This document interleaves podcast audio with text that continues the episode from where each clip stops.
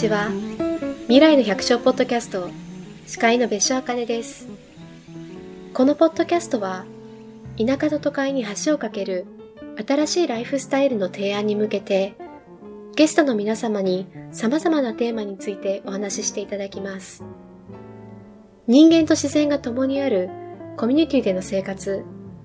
脳のある暮らしそして食を通じた命のあり方をゲストの皆様の経験や発見を通じて紐解いていきます。第6回のテーマは、味覚の哲学を旅する A Journey Through the Philosophy of Taste 今回は東京西麻布のフランス料理店レフェルベソンスでシェフを務める名前忍さんをお迎えします。日本各地の生産者さんとの出会いを通じ、名前さんは人と食べ物が持つ本来の関係、その大切さを実感しました。その豊かさを伝える料理を日々のシェフ業を通じ常に実践しています。シェフが体験した食の豊かさとは、そしてあるべき味覚の姿とはどのようなものなのかお話を伺いました。こんにちは。本日は表参道に来ております。本日のゲストは、レフェベソンズの、えっと、シェフであります、名前さんにお越しいただいております。名前さん、今日はよろしくお願いいたします、はい。よろしくお願いします。ちょっとはじめに、名前さんから簡単に自己紹介お願いしてもよろしいですか？はい。えっ、ー、と、表参道から徒歩で15分ぐらい離れたですね、えっ、ー、と、大きなお寺の目の前にあります、えー、フランス料理店の、えー、 L'Effervescence の料理長をしております。生江です。で、さらにここから、あの、六本木ヒルズの方へですね、10分ぐらい歩きますと、えー、六本木ヒルズ内に、えー、パン屋さんがありまして、そこは Bricolage Bread Company という、えー、お店がありまして、ここの、えー、いろいろなクオリティの監修だとか、オペレーションの、えー、いろいろなアドバイスなんかを全体的にしている役割をやっております。今度は渋谷の、えー、東急の方にもえー、お店が2号店がパン屋さんの方を開くので、あの、もし、あの、渋谷にお寄りの時は、あの立ち寄っていただけると嬉しいです。ぜひ行ってきます。ありがとうございます。え、あの、名前さんって、このシェフというか、まあ、食の業界でどれくらい、何年くらい関わられてるんですか？えっ、ー、と、入るきっかけは、実は、あの、料理人に憧れてとか、なんか立派なシェフになりたいとかっていう、そういうモチベーションは、正直言うとなくって、えー、大学生になった時に、えー、自立するために、まあ、あのー、全部自活をし始めたんですね。はい。で、自分が住んでいる家も、あとはもちろん毎日食べるご飯も、あとはもちろん学生ですから、はい、学費だとか、あとは、その、まあ、学生なりにいろいろと遊びたいあの、時期でもあるんで、はい、そういった必要なお金を自分で稼いで、で、生活を、大学生活してたんですね。はい、その時にアルバイトで、まあ、大学生として当時、手っ取り早かったのが、レストランの皿洗いの仕事で、はい、で、まずはその、皿洗いから、あ仕事を始めて、はい、で、それが、あの、あれよあれよという間に、いつの間にか何か野菜を触るようになったりとか、うん、あの、料理人の人たちにいろいろとこう、教えてもらったりして、で、興味が湧いていくうちに、えー、引き込まれていって、結局大学4年間、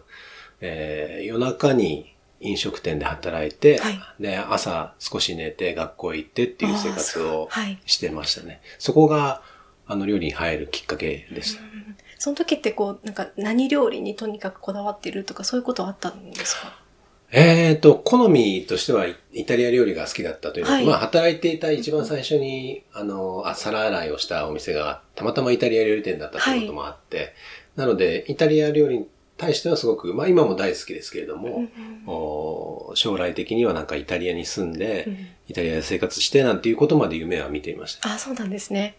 なるほど。で、今の話に戻ると、その今ってこう、あのいろんなまあ、お店のプロデュースされたりとかされてると思うんですけど、まあ、最近のこの、まあ、お客さんが求める食のあり方とか、まあ、何を求めているのかっていうところと、まあ、名前さんがこう、どう、食ってどうあるべきなのかって思うところがあると思うんですけど、それぞれこう、どう思われているのかっていうのをちょっと大きい話なんですけど、聞いてみてもいいですか？そうですね。えっと、かなり多分大きな話になると思うので、はい、まあ、食といっても、すごくいろいろな食があると思うんです。うんだから、まあ、それを一つ一つ説明していくのっていうのはなかなか難しいなと思っていて。で、まあ、僕は実は今、あの、大学院に行ってまして、はい。でそこでも同じようなこう研究が進んでいるんですけれども、まあ、食を選択するっていうことに対して、大まかに、えー二つに分けられるんじゃないかっていうことは、はい。今仮説が立って、はい。それの、えー今、あの、いろいろなアンケート調査とか、うん。あー分析を含めて、えーそれの定義づけをしようとしてるんですね。はい。で、それは簡単に言うと、まあ、A と B という食に分けるとするんであれば、A というのはあー、自分たちが必要で必ず取らなきゃいけないうん食。はい。取らないと生きていけないっていうものですね。まあ、どちらかというとエネルギーベースになるのかなっていうところあるんですけれども、で、えー AB の B の方は逆に、えーそういうエネルギーベースを主眼としているのではなくて、はい。えーその例えば楽しみのために食べるとか、うん。あるいは何か新しい感覚をこう知りたいとか、あの、興味とか、あとはその豊かになる、一日の表情が豊かになるっていう、そういう食っていうのが、うん。まあ、AB でいうところの B に相当していて、はい。で、その AB っていうのはいろいろと混在しているところもあるとは思うんはい。ですね。うん。あとは、その消費者側のもしかしたらモチベーションだとか、あとは、えー、と、その収入における階層ですとか、確かに、はい。そういったものでその使い方っていうのは多分変わってくるんですね。はいもしかしたら、えースーパーマーケットで、えっ、と、1円、2円の差をこう見極めて、うんえー食材を買う人もいれば、はい。えー今日はじゃあ5万円のディナーを食べようか、それとも7万円のディナーを食べようかって思っている人もいるわけじゃないですか。それはまあ、あの、金額的な話なので、えーまあ、一、それ、い一側面ですけれども。はい。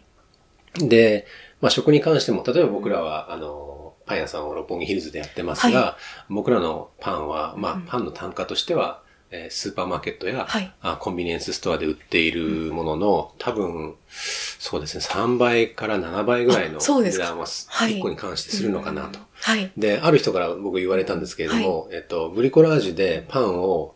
えー、3個、あ、4個か、4個買うと、はい。ごめんなさい。あブリコラージュでパンを4個買うと、お米が5キロ買える。なるほど。換算するとっていうことですよね。そうなった時に、まあ、そのエネルギー換算で言うと、もちろんお米のあー5キロっていう方がはい優秀な食べ物ですよね。ですけれども、じゃあ、それだけで本当に人間の暮らしっていうのは成り立ってるのかっていうのは、あの、いろいろな尺度で測られるべきだと思ってるのうんはいまあそういった二つの面を、まあ大まかに、大雑把に見て、で、いろいろな、こう、あの、状況っていうのをこう、観察していくっていう作業が今、続いています。なるほど。そうなってくると、こう、あの、そうなってくると、どちらかというと、まあ、今求めているものっていうのはどういうものかっていうのを名前さんのこの、まあ、一つ二つのある指標から、こう、冷静にこう見ていって、はい。どう変わっていくのかっていうのをこう、ある意味観察しているじゃないですけど、はい。モニタリングしてるみたいな、そこってこう変化ありましたか？これまでの中で。えっ、と、ちょうど面白い時期に、あの、こういう、まあ、あの、調査が入ったなと。まあ、はいこれ実はまだ進行中の調査なので、ああまり、あの、あの、結果とかは言えないんですけれども、ざっくり、あの、えっと、僕がその担当のあの教授というか研究者から聞いた話なんで、また聞きなので正確な情報を伝えられないんですけれども、その A の部分で日常的に必要なはい。あの、ものに対しての、はいえー様式行動っていうのはコロナの間でも全く変わらないんですね。あ、そうなんです全ね。く変わらないです。はい。だから、まあ、すごく、あの、頑強なその食生活、うん食習慣っていうのがあって、それは上がりも下がりもしないっていうのが、はいすごく面白い結果が出たなと。こうやって世の中がいろいろと、こう、先行きが不安だとか、はい。あるいはその経済が停滞していくとか、いろいろな話がされてますけれども、はい食費に使っている、えっ、と、支出は、ほぼ変わってないんですね。はい。でそういうところが、あの、面白いな。それがどういうふうに読み取るのかっていうのはまた問題かもしれないですけれども、すごく我慢して我慢してそうやっているのか、あるいは今まで外食に使っていたお金分が、まあ、感覚的には使わないので余ってしまったので、それを違う形で、違う分野の食に、はい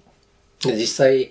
えっ、と、まあ、僕らは外食で働く人間で、はい。で、その、まあ、あー家庭で食べるスーパーマーケットで例えば材料を買ってきてとか、で、調理をするっていうのは、まあ、内食と言われていて、その中に中食っていうものが、カテゴリーがありますね。中食ですか？中食っていうのは、例えば、えーもう調理済みの、あ、例えばおかずお惣菜みたいな。お惣菜とかおかずとか。で、この中食の、えー売り上げっていうのが外食を、こう、いわゆるバランスを取っちゃってるんですね。はい、外食に使わない分、外食はもうすごく売り上げが全体として、あの、市場の規模下がってますけれども、はその代わり、中食市市場が今すごく上がっていて、そこに使っている金額っていうのはもう、あの、目まぐるしく上がってるという形なので、まあ、簡単に言うともう A も B も含めてう、ん。食事に使う食品に関する支出っていうのは、状況が変わっても変わらないんだな。イコールはもしかしたらコロナが終わっても別に外食産業が特になんか、あの、おじけついたりとかしなくても、素直に戻ってくるんじゃない、じゃないかな。あるいはもしかしたらリバウンドがあるんじゃないかな。っていう感じは、あの、こ。のすごく。1年の、えっ、と、結果を見て面白いなと思って、はい。あの、様子を見ています。ただそれが、はい。もしかしたら本当に我慢している状態なのか、あるいは、もう全然普通に変わらないんですよっていう、その人間が持っている、あるいはその生活していく上での、まあ人間というか日本人ですね。はい。ね日本人、日本全国で調査をしたので、日本人が持っている食に対してのえー経済関連というのは変わらないっていう話な。のか、はい。あの、そこら辺は、まあ、コロナ明けてからまた再調査をしないとわからないっていうとこあ、ろそれすねごく、私今日個人的にめちゃめちゃ興味があります。なんかあの、やっぱ外食チェーンがどれぐらいなくなってしまったかみたいな調査ってあるんですけど、はい多分その作っ、どれ、実際どれぐらい食べてるのかっていうのは、多はい分また全然違う目線で、はい。どこから、多分取り先が変わってるだけとか、うんそういう可能性があるってことですよね。はい、そうですすね。だから中食をやって、え中食と外食を、えー一つの企業体で、一つのブランディングでやっている会社があるんですね。はいで、そこの、あの、中のですね、マネージャーから聞いたところ、はいやっぱり外食は3割減ぐらい。だけれども、例えばそこで、えー売っているはい。カレーのレトルトとかはい。あるじゃないですか。はい。それは前年比で1000%以上です。先方 すごいですね。それぐらい、こう、あの、まあ、1000%, 1000っていうのは倍率なので金額ではないんですけれども、そうすると外食で今まで使っていた分を中食に回してそこで何かこう自分たちが求めている、このうん。心なのかお腹なのかわからないですけれども、あるいは両方なのかわからないですけれども、そういうものにあの当てる行為、行動っていうのは、こう、すごく安定して続いてるんだなっていうのが、うんあの、よくわかりました。え、そうなってくると、その B の方ですね。その、まあ、もうちょっとこう、楽しみとか、はい新しさっていう方は、結構、まあ、ニュースとか見てるといろいろ新しいものが出てるってなりますけど、はい名前さん的にはそこは結構変わってると思いますか？コロナって。うーんと、コロナではもう本当に潰れていくお店の話しか聞いてないですし、はい。ましてや今ここでお店を開けるっていうのは、まあ何件かあの聞いてますけれども、あまりいい話は聞かないんですよね。だからちょっとこれは、あの、得意な特別な時期に、あの、差し掛かっ、外食にとっては差し掛かってるなというふうには思いますね。うん。なので、こう、それがじゃあ何なのかっていうのは終わってみないとわかんないところもありますけど、何かが変わってるかといえば、えーっと、そうですね。まあ、例えば料理人目線で言うと、はい今まで料理はこうあるべきっていうスタンダードがあったとします。そはいのスタンダードをもとに、例えばキッチンを作ったり、あるいは客席を使っはい作ったりとかして、まあそこの、えーベースラインのバランスを取るわけですよね。はいどのぐらい自分たちの力で、どれぐらいのクオリティのものをどれだけたくさん料理を作れるかっていうのが、やっぱりそのお店の、あのー要素になると思うので、ど。はい。で、そういったところで言うと、もうお店に来てもらえなくなった、あるいはお店に来てもらう時間が短くなって、そこを例えば埋め合わせるために、さっき言ったような中食、いわゆる、はい。例えば、えーデリバリーだとか、はい。ケータリングだとか、お弁当事業だとか、そういうものを、こう、今までやったことない人間たちがやるっていうことで、当然のことながら技術的なところは違うところもありますし、はい。まず、料理人たちは、まあ、日本なら特にはいなんですけれども、熱いものは熱々に出したい。あ、なるほど。はってい。いう、まあ、あの、こう自分たちのすごく強い意志があるとすれば、はいそうでなくてお弁当とかっていうのは、冷めても美味しいっはい。ていうものですよね。そのあたりは、なんかこう、確かに。うんまあ、随分その、料理人の中での意識が新しいものが逆に生まれたんじゃないかなと、というのは感じますね。なるほど。さっきなんか日本人は結構熱々を出したいっていう思いがあるっていう話があったんですけど、これってこう、いろんなところに多分、山井さんいろいろ、いろんなところ、いろんな国に行かれてると思うんですけど、はい。これって日本人結構特有な感じがしますか？どうです熱か々を喜ぶのは多分日本と韓国ぐらいじゃないですか。僕はまあ中国はあの雲南省しか行ったことないので、はい。メインのしあのこう都市部とか、あとは、まあそこは行ったことないんですけれども、はい。熱々を喜んで食べるっていうのは、うーん、と思い出してみるにそうですね、アジアではまず、えー日本と韓国しかちょっとあ、思いつかなそうないんでですね。すね。うん。意外とそんななんか重要項目では意外とないってことなんですかね。ユニバーサルに考えると。もしかしたらどこか、例えば、あの、国の中で一部的にはい。熱々のものを出したいっていう、うんその地域はあるかもしれないんですけども、ですけども、それが熱々じゃなきゃいけないっていう、あの、重要度を持ってるっていう料理をやってるのはなんか日本と韓国だけのような気がしますね。そうなんですね。まあもしかしたら何かある、僕はまだ行ったことがなくて体験したことないだけなのかもしれないですけれども、そっか、そうなってくると、やっぱその、食を提供する側も、こう、価値観というか、これでいいんだっていうところの軸が結構変わってきてるかもしれないうんっていうことなんですかね。そうですね。だから今まで熱々で出して最高と思ってた人間が熱々じゃないものを出すっていうのは結構苦しいんですようんね。確かに。はい。こだわりいいのかなって、本当にこううん罪悪感を感じてしまうなるほど。こんな、こんなレベルのものでいいのかなとかって思うんですけど、でも多分、シェフたちは見つけたとは思うんです。それというのは、えっ、と、お客さんからはい。喜ばれることによって、うん。あ、違う価値観もあ、食の中にはあるんじゃないかっていう、うん。もうちょっとこう、こう、なんていうんでしょうね、視野が広がるというか、はいあーなんかアイディアがこうもっともっと増えていくとかいうか、そういう面白い時期でもあったのかなっていうふうに思います。それって名前さんにもありましたか？そういう瞬間って。うーんとですね、僕たちのレストランは実は、えっ、と、お弁当とかそういうの一切やらなかったんですね。はい。なので、そこに関しては、あまり正直実感はないですな。るほど。あ聞いた話というか、あとは見て観察している中でそういうふうにあるっていうことでしょうね。ただ僕自身というか、はいまあ僕のチームで、えっ、と、日本航空の JAL のあのあはい機内食の監修をやってるんですね。はい。なので、もちろんそれは僕らが作ったものを JAL さんのシェフたちにはいプレゼンをして、うんで、そのシェフたち、あ JAL のシェフたちに再現をしてもらったものを今度は僕が食べて、あの、OK を出すっていう、そういうプロセスでやりますから、はい。そうすると自分が作るんじゃなくて人が作った時にこういう風になるっていうものを予想しながら作るっていう意味で、うんまあそれはもうコロナとは全く関係ないですけれども、そ,、ねれもしかも大量調理で、はい。しかもコンディションが違う、うんその上空例えば何千メートルっていうところではい。食べる食ですから、あーそれはまた違った意味でレストランの熱々っていうものとは、まああの、ちょっと感覚の違う料理っていうのはもちろん僕自身はやってきたことは、はいなるほどあります。なんかこのコロナの変化以前でも、例えばこう、あの、今まで名前さんがこう、例えば食ってこうあるべきだとか、うんこう、プレートってこうあるべきだって思ってたものが、例えばお客さんとのインタラクションの中で、あれ、はいみたいな、新しいこれ違うんだとか、こっちあるんだみたいなのってありましたか？そういうなんか気づきみたいな。そうですね。ちょっと一瞬だけ。こうすると、あ、ごめんなさいテーブルとぶつかると聞こえる。当たる、ごめんなさい、ちゃ んと説明してくだじゃさい。あそれだけじゃあの、あれですね。えっ、と、質問が何でしたっけ？えっ、と、お客さんとの、お客さんとの会話の中で何かが変わったか。うーん、なんかドラマチックに180度自分の、こう、意思や意見が変えられるっていうような、あお客様からのお言葉っていうのは、あんまりなかったかもしれないです。うんでも逆に言うと、その毎日来てくださるお客様の小さい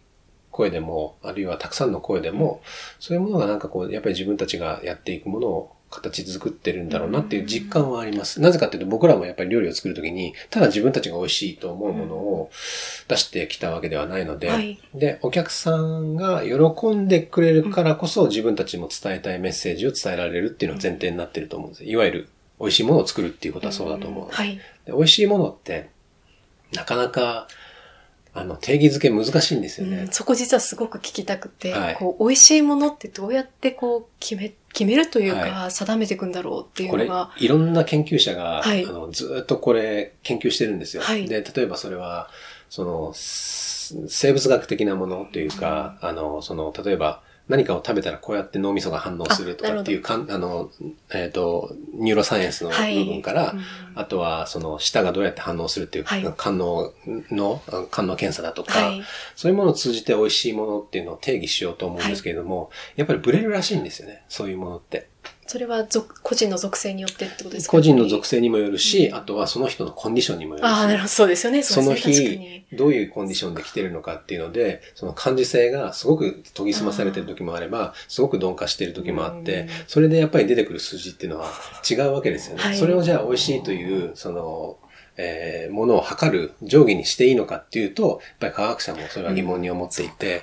であとはやっぱりいろいろな実験がなされる中で、一つ明らかになってるのは、はいやっぱり食の経験っていうものが、経験ですねう。うん今まで前に食べたことがあるものはい。を食べる。うんあるいは前までに食べたことがあるような味わいのものを食べるっていうとう体はそのポジティブに肯定にそれを判断して、えー記憶に落とし込むんですね。はい。なので、あの、なんかよく食べたこともないし、見たこともないし、聞いたこともない料理はで、い。喜ばれたっていう、うんあんまり歴史はないんですなるほどまあ、それを逆転してやる、えー時期、そういうのが流行った料理の、あの、世界っていうか、世界の、その、なんていうんでしょうね、レストランの料理の中で、もう誰もが全く予想もつかないような味を出すっていうのが流行った時期もあったんですけれどあも、、そうなんですか。でもそれはでも多分80年代後半からおー。2000年ぐらいで多分終わったような気がしますね。結局もうその驚きだけで美味しいって言わせるっていうのが、あの、割とこう、えー押し付けのモードが働いて、うん。だからそのお店は素晴らしいってすごく評価されるはい。場合もあるし、最悪だって言われる時もあっ。たりして、それっていうのはやっぱり、あの、本当の意味での美味しいを満たしてないなっていうのは自分でも思う。そういうことなんですね。なので、美味しい、じゃあ、例えばじゃあ僕はどうやって美味しいものを作ろうかっていうはい話った時に、もちろんこういう、例えばファインダイニングと呼ばれる、えー、まあ、う日本語で言うと高級レストランというか、はい。あーできるだけそのクオリティの高いものを洗練させて出していくっていうもの、あとは普段食べるようなものを食べてもそれだけの対価をいただけないので、普段食べたことないようなものを作って食べて美味しいって言ってだいただかなきゃいけないじゃないですか。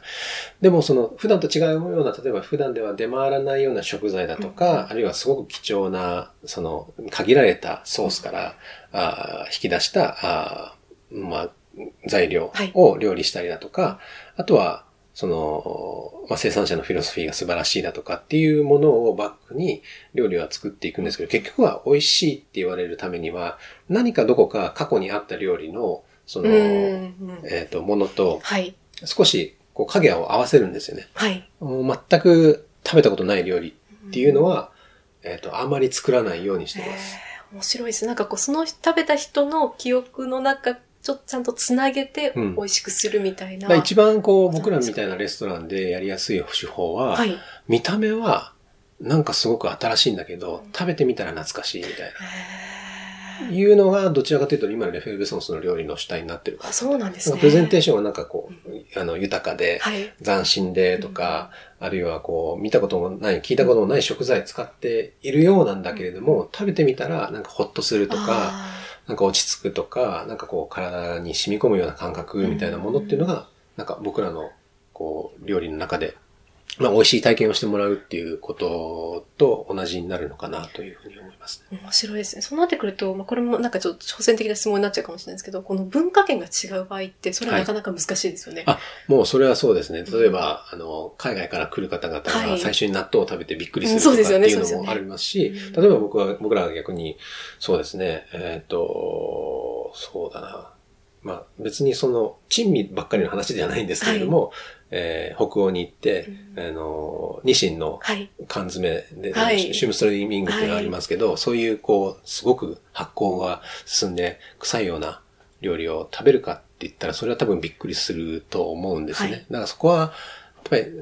どれだけ小さい時からそれを食べてきたうんキャリアが積まれているか、あるいはお大きくなった後でも、それは克服できるらしいんですよ。あ、そうなんですね。味っていうのはう。んえっ、と、いろいろな条件が揃うんですけれども、例えば、ちょっとなんかこう、あの、言いにくい話なんですけれども、あの、もし食事をしている人がいたとしたらなかなかいい話しはいづらい話なんですけど、食べたもの、うん。一回胃に入ったものが戻ると、うん。戻った時に、戻った時のその匂いだとか食べたものの記憶だとかっていうのをすごく脳みそにあのプリントするらしいんです。よ。へえ、そういうものなんですね。で、今度同じような同様なものが口に入ってくるとはい。反射的に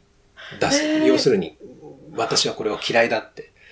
まあもちろんそれは生存競争の中で、危険なものと安全なものを食べ分けるっていう能力は人間は、あの、長い間でもちろん育ててきたはずなんですよ。今は何何食べても安全って思ってますけど、はい。もともとそんなね、120万年前からずっとこうやって、えーいる人間たちが、必ずこれが食べられるのか食べられないのかっていう記憶を、えー舌や鼻や、もしかしたら目とか触ったものも含めて、えー培ってきてると思うんですね。はい。でそんな中でもし食べて、それをこう戻してしまうイコールは、それは危険なものだっていうものと同じ反応を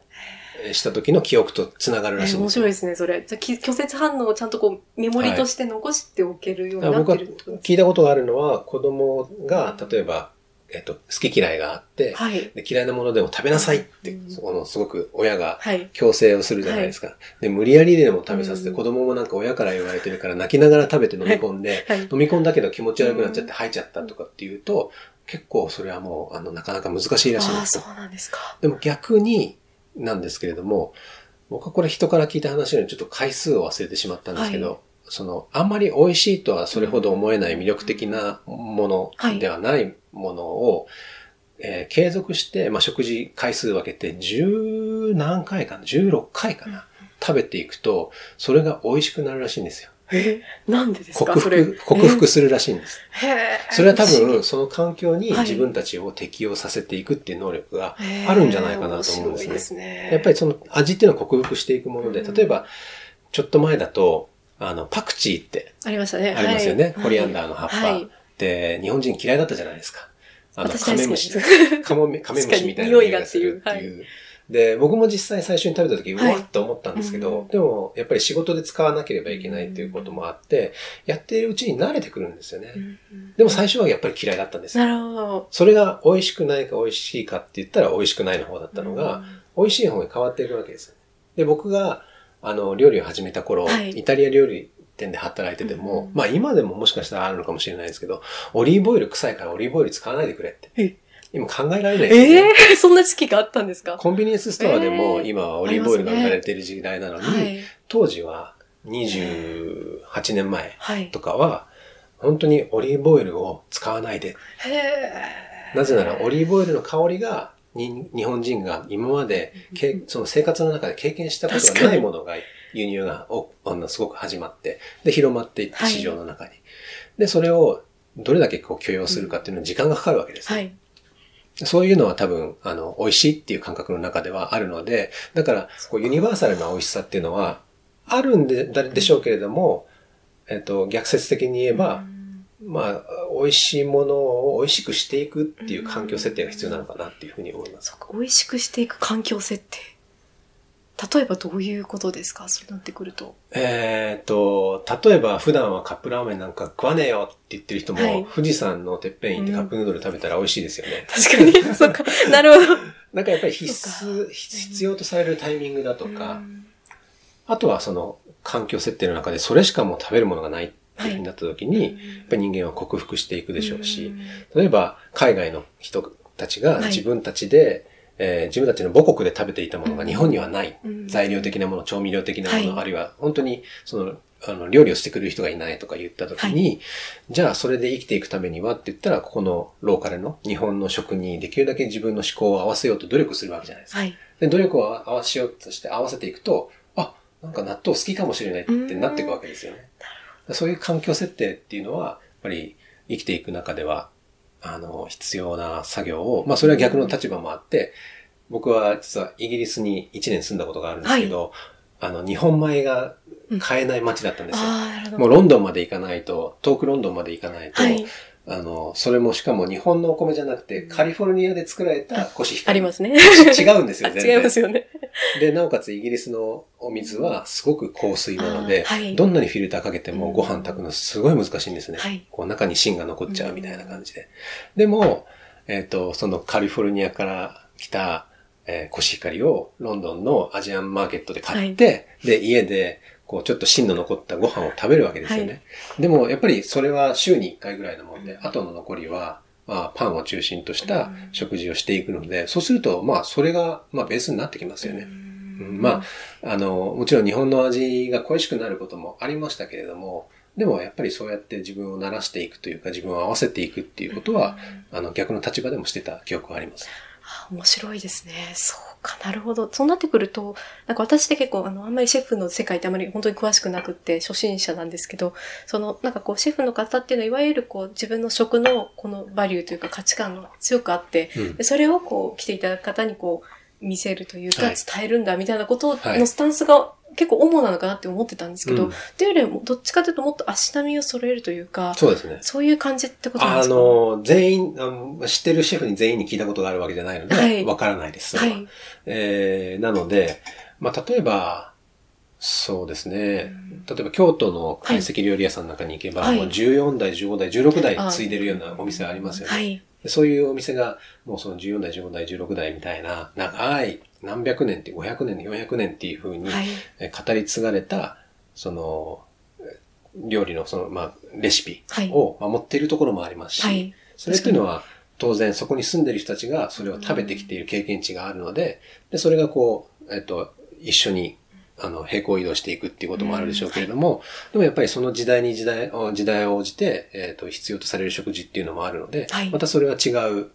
方向性が出るのも、もちろんミックスしながらうん、守りながら、でも、その守っているものから、えっと、何かそのお客様の思考を感じながら、でも新しいものを少しストレッチしていってうん、反応を見てみるっていうのは、老舗のお店でもやってるのを見ますね。例えば、なんか醤油の中に、はい。えっと、ちょっとトマトのジュースを入れてみたりとか、うんはなんかそういう小さな小さな、見えないですよ。し醤油と一緒なので、あの、黒い色してるので。はいですけど、聞いてみたら、いや、実はこれ、トマトも入ってるんですよ、みたいな。えー、面白い。っていうのは、やることはもちろんありますよね。うん、だから、まあ、その、料理人が全員相手に合わせてるかっていうのは、あの、まあ、いろいろと度合いが違うのかもしれないですけれども、僕は、あーそうですね、イーブンだと思ってます。自分が作りたい料理と、自分自分が作り上げたい味とうん、お客様が喜んで、確実に喜んでもらう、もう9割以上喜んでもらえるって味を、大体バランスを取る感じです。でそこからこの相互作用、小さな相互作用からこう少しずつはい改良してったりとか変えていったりっていう風なプロセスがあるっていうような感じ。そうですね。すね特になんかその、まあ、食っていうものを食べるっていう行為からははい少し離れてしまうようで、でもまはいあ多分、うんこう、全部連合されている、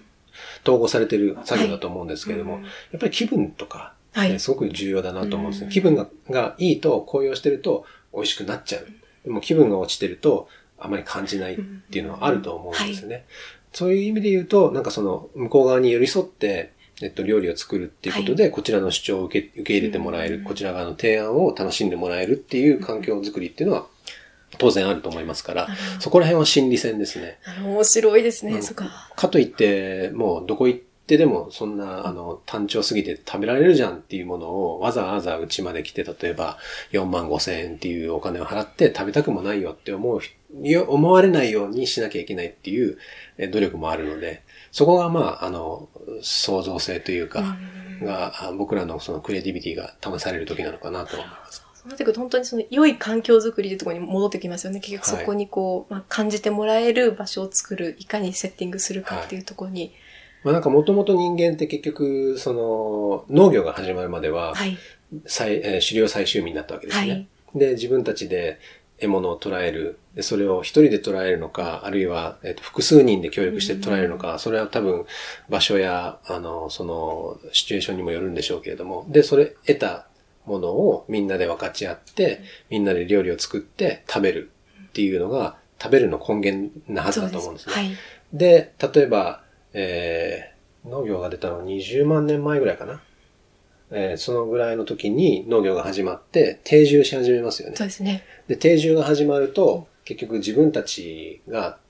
て目目の前で作ったものが、例えばいろいろなこう財に変わっていって、うんそうですね。例えば穀物がお金の代わりになったり、はいお米だとか小麦だとかって。そうすると、じゃあ今度はもう自分たちで作らなくていいやって、それ買えばいいんだ。はい。っていうことは、それだけ農業に力を使わなくても、自分はお金さえ、例えばうんお金か何かわからないけど何かを差し出して、その対価として、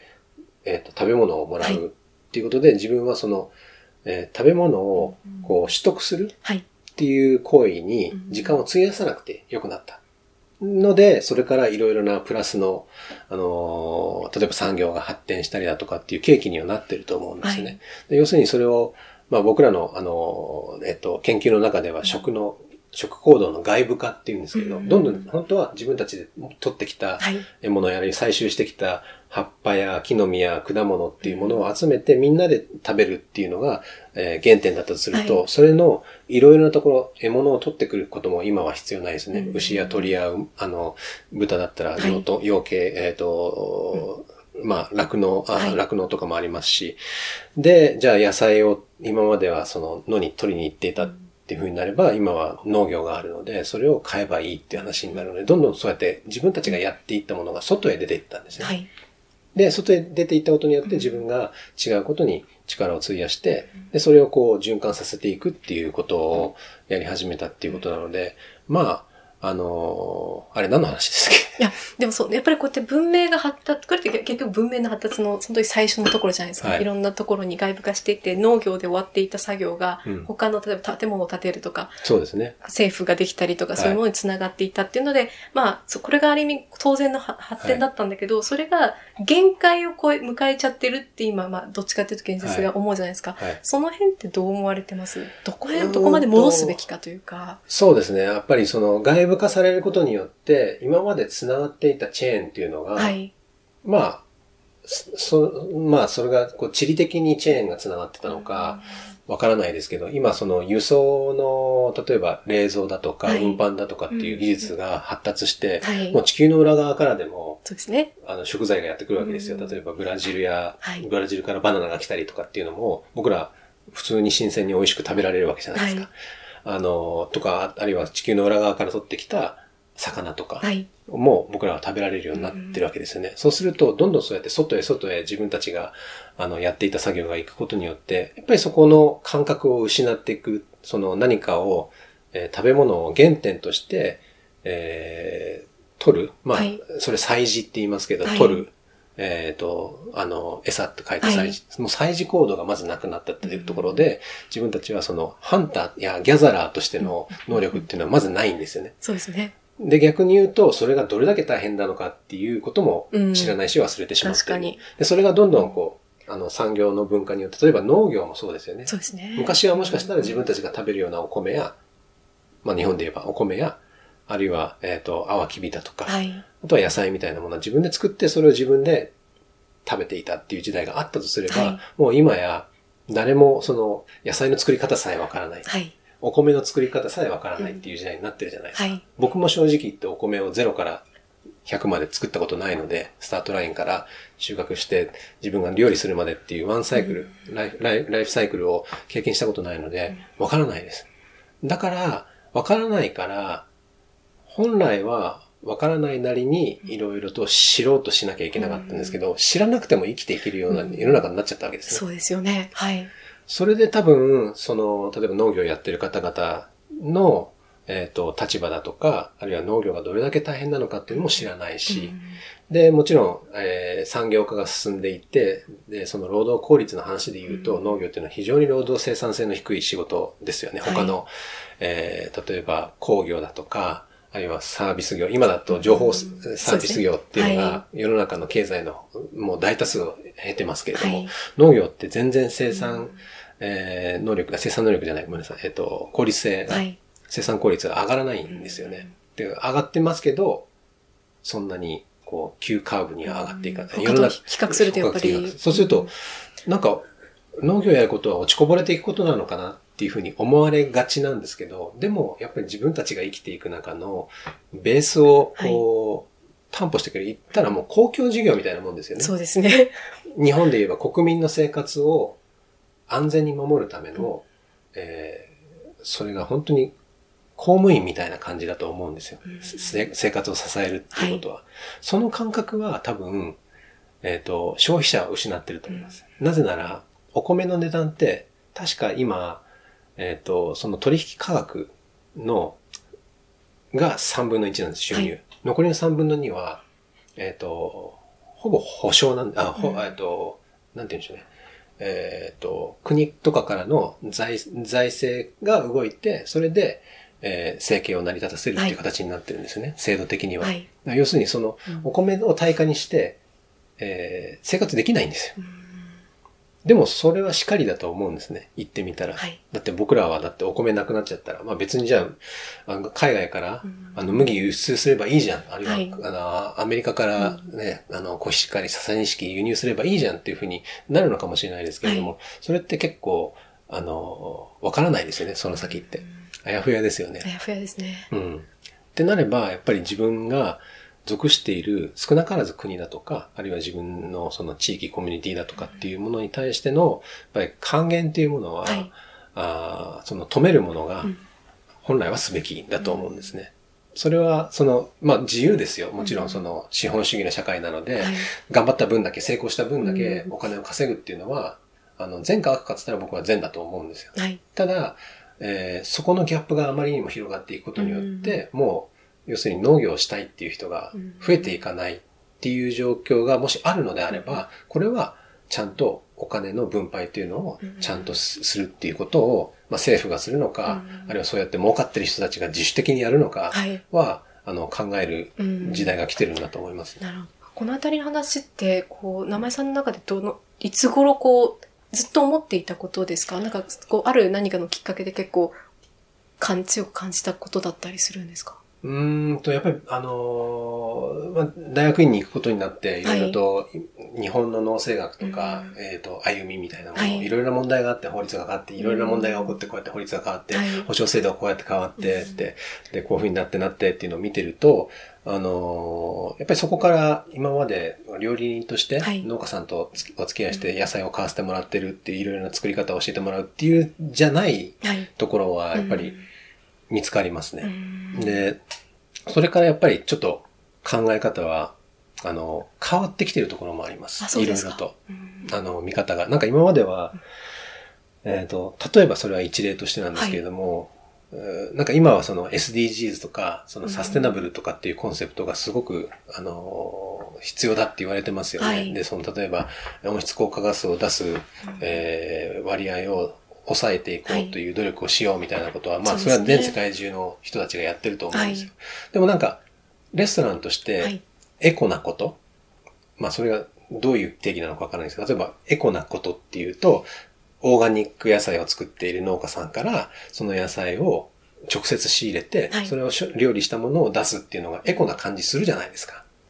まあ、なんか普通の方程式ではそうですよね。そうですよね。はい、で、例えばそのエコな農家さんが、うんそれは僕は特定の人の話をしてるわけじゃないですけど、は例えばエコな農家さんがいます。はい。その人が小さな小さな1ヘクタールの畑でトラクターを運転して、えーいろいろな、あのー畑を起こしたりとか、あとは、えー野菜を収穫するっていうことに使っ、エネルギーを使っている。はい。で、そこでもちろんトラクターを操ってるので、そこにガソリンが必要ですよね。そうですね。で、えっ、と、まあ、オーガニックなので、はい収量っていうのは、当然のことながら普通の、えー普通のっていうか、ごめんなさい。どっちが普通かっていう論議はまたあれなんですけれども、えー例えば、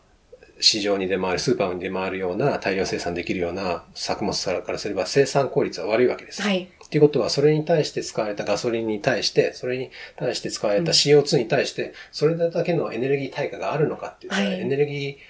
えー対価率っていうのは、実は、えー大規模農場で作ったものの方が効率的にもいいし、それが市場に行くことによって、そのガスはい。をそこに移動するためのガソリンのはい量っていうのも、削減できて、はい。で、それを都内に一番短短距離、近距離ではい運ぶっていうことで、はいエネルギー効率が良くなるっていう考え方もあるわけですね。そうですよねそうですよね田舎で作っている、あの、レストランで作っている、はい。あの、例えば、野菜があったとして、うんで、それに使われる、その一本の人参に使われるエネルギー効率と、はい。あとは、えっと、例えば豊洲だとか、い。あるいはスーパーマーケットで売ってる人参のエネルギー効率、CO2 排出量、換算したら、もしかしたらこっちの方が少ないかもしれないですよ。っていうことも、見ていかなきゃいけないんだなっていうのは感じます。確かに、そうなってくると、やっぱりこの、まあ、どこを、なんでしょうね、全体とするかっていうところありますよね。その、うんまあ、比較対象をするときに、この1個の農家さんの1ヘクタールのところを全体として、ネットとして見るか、本当に大きいシステムをネットとして見るかで、全然その結局1本に関わってくる削減量変わってくる、結局多分こ、の世の中が一番良くなるのは、小さいところを動かしていくことじゃなくて、やっぱり大きいところがドラマチックに変わっていくっていうことの方が、あの、世の中を動かす力になるんだなっていうのは、あの、もう経済学を勉強してるとよくわかります。で、そうでね地産地消とかってよく言いますよね。はい地産地消しましょう、地産地消しましょうって。でも考え方によったら、地産地消も同じで、自分たちのエリアで作ったものを買いましょう。それは素晴らしいことだと思う。でも自分たちのエリアで作れないものをわざわざ自分たちが適してない、その作物が適地でないところで作って、そこの、その経済の中で、えー循環させようと思えば、もちろんそこにいろいろな歪みが来るじゃないですか。そうですねそれは、自分たち作り慣れてないものは違うところのものを買えばいいと思うんですよ。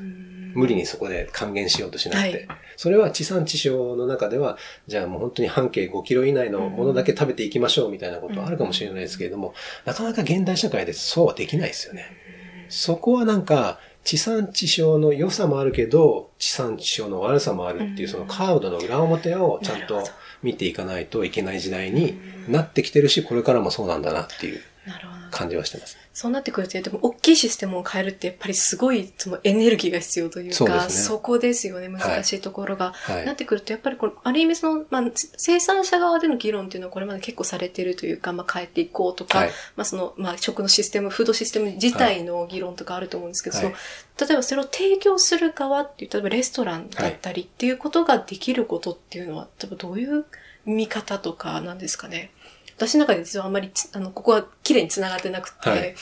どういうふうな考えがあるそうですね。のそこはう、もう、あの、同じく、僕も同じくでジレンマがあって、はい。やっぱりそういう大きなものを変えたいって思いながらも、でも自分たちは自分たちの、こう、生き様ってあるじゃないですか。はい。じゃあエネルギー効率いいからって言って、じゃあ肥料を使ったりとか、あとはその殺虫剤使った方が地球のためにはいいんだっていう風になったとしても嫌ですよね。難しいですからね、やっぱり。だからそこはやっぱり議論がもっともっと深まる必要があって、はいどこまでどっちがこう歩み寄れるのかっていうことをやるべきだと思うんですよね。でそのオープンな、結局、こう、同じような人たちが、例えば飲食業界だと飲食業界で繋がって、はい。がこう固まって、で、農家さんで例えばそういう有機農法とかやってる人たちは有機農法でやってる人たちで固まって、で、観光農法で、こう、はい。アグリビジネスみたいにやってる人たちはそういうので横で繋がって、みたいな、こう、全部が分断されてるんですよ。ありますね。で、そのなんか分断構造っていうのが、なんか今の、あの、社会のうん、こう、問題の元凶な感じがしていて、うんそこの、こう、壁を越えて、別に、じゃあ一緒にこう、こう、ホモジェナイズしよう。みんなはい一緒になろうみたいな、こう、イマジンみたいな感じじゃない、じゃじゃないんですけれども、そういう意味じゃないんですけど、はいその壁を越えて違う世界の意見も聞いてみる、お互いに。っていう、その架け橋をかけていくっていう努力はやっぱり必要だなと思うんですね。そこが今多分足りてないからこそ、その分断構造がより明らかになってその分断の良さもあるんですよ、もちろん。はい。あんな奴らと仲良くなりたくないみたいな人ももちろんいるだろうし、自分たちは自分たちなりに好きなようにね、あの、理想的な生活をしたいっていう人たちはもちろんいると思うんですけど、はいただ、それをするにしても、一つ一つの生活行動っていうのは責任を持って、あの、成り立っていくことなので、じゃあ、あっちの意見も聞きながら、でも自分が許される範囲で自分が好きなことをするっていう、その、あの、ここなんか全部こう限りないものだと思ってるんですけど、うん。限りはあるっていうことを知ることがまずは必要なんじゃないかなと確かに。思いますね。なんかやっぱり最近は私もすごく感じるところがあって、例えばサステナブルとかエコっていう言葉って結構思考的になりがちというか、うん。本当にそこ本当はよく見て、実は細分ができるところもあったりとか、これは本当にエコって言ったけど、さっきの話ないですけど、実際に全体で見るとそうではないとか、なんかその辺がこう、例えば分野によっても使ってる、うん。同じ言葉使ってるけどうん。全然意味違うってよくあるはい。話だったりして、そうですね。なんかその、そこがうまくつながるといいのになって、私もすごい常々自分の研究を通じて思ったりはするんですけど、はい。じゃあそれを、じゃあ、あの、例えば名前さんの体験とかで、その、渡り歩くっていうんですか、うん。その脚力みたいなのってどうしたら身につくんだろうっていうのはすごい私は気になっていて、名前さんの場合ってどう、実際に多分生産者のところに行かれたりとかされてると思うんですけど、はい。なんかファーストステップって何だったんですか、それって？まあ、いろいろ理由はあるんですけど、はい。まあ、あの、自分たちが使う素材の、を作ってる方を知らずに、まず使いたくないっていう、まあ、個人的な感情的なところもありますね。なんか知らない人の作ったものを、あの、使うのは、ちょっと嫌だなっていう気持ちはあります、はい。正直。あとは逆に言うと、知っている人から、えっ、と、素材をいただいてい。れば、まあ、どこそこから、どこかわからないところから来たものよりも、少しはこう顔を思い出したりとか、あ大事にしなきゃとか、美味しく作ってあげたいとかっていうふうにさ、はい。なんか自分にドライブがかかるんですよね。うん。そういうのでこう守られてきたなっていう、あの、感覚はありますね。あとはやっぱり行けば行くほどいろいろと勉強させてもらえるので、はい。でその勉強して、おおなるほど、すごいなって思ったことを、例えば料理人とシェアをしたりとか、お客様と情報共有して、お客様もおおとなったりとかっていうのが、あの、それは楽しみでもあるし、喜びでもありますし、そこは、まあ、いろんなモチベーションありますけど、うん、そうですね。なんか一言では言い表せない、こう、訪問した時の、こう、得たものっていうのははい。ありますね。なるほど。次回は、名井さんのインタビュー後編をお届けします。後編では、場所の哲学、The Philosophy of Place をテーマに、名井さんの原風景から、場所をめぐる名井さんの哲学まで、より踏み込んで紐解いていきます。ぜひお聞きください。最後までお聞きいただき、ありがとうございました。なお、ポッドキャストで取り上げてほしいテーマや質問がございましたら、未来 .no. 百姓 .gmail.com へお寄せください。この番組の音楽は富裕層。制作は未来の百姓計画グループ。提供は福永真由美研究室。そして司会は別所あかねがお送りしました。皆様、ご清聴ありがとうございました。また次回お会いしましょう。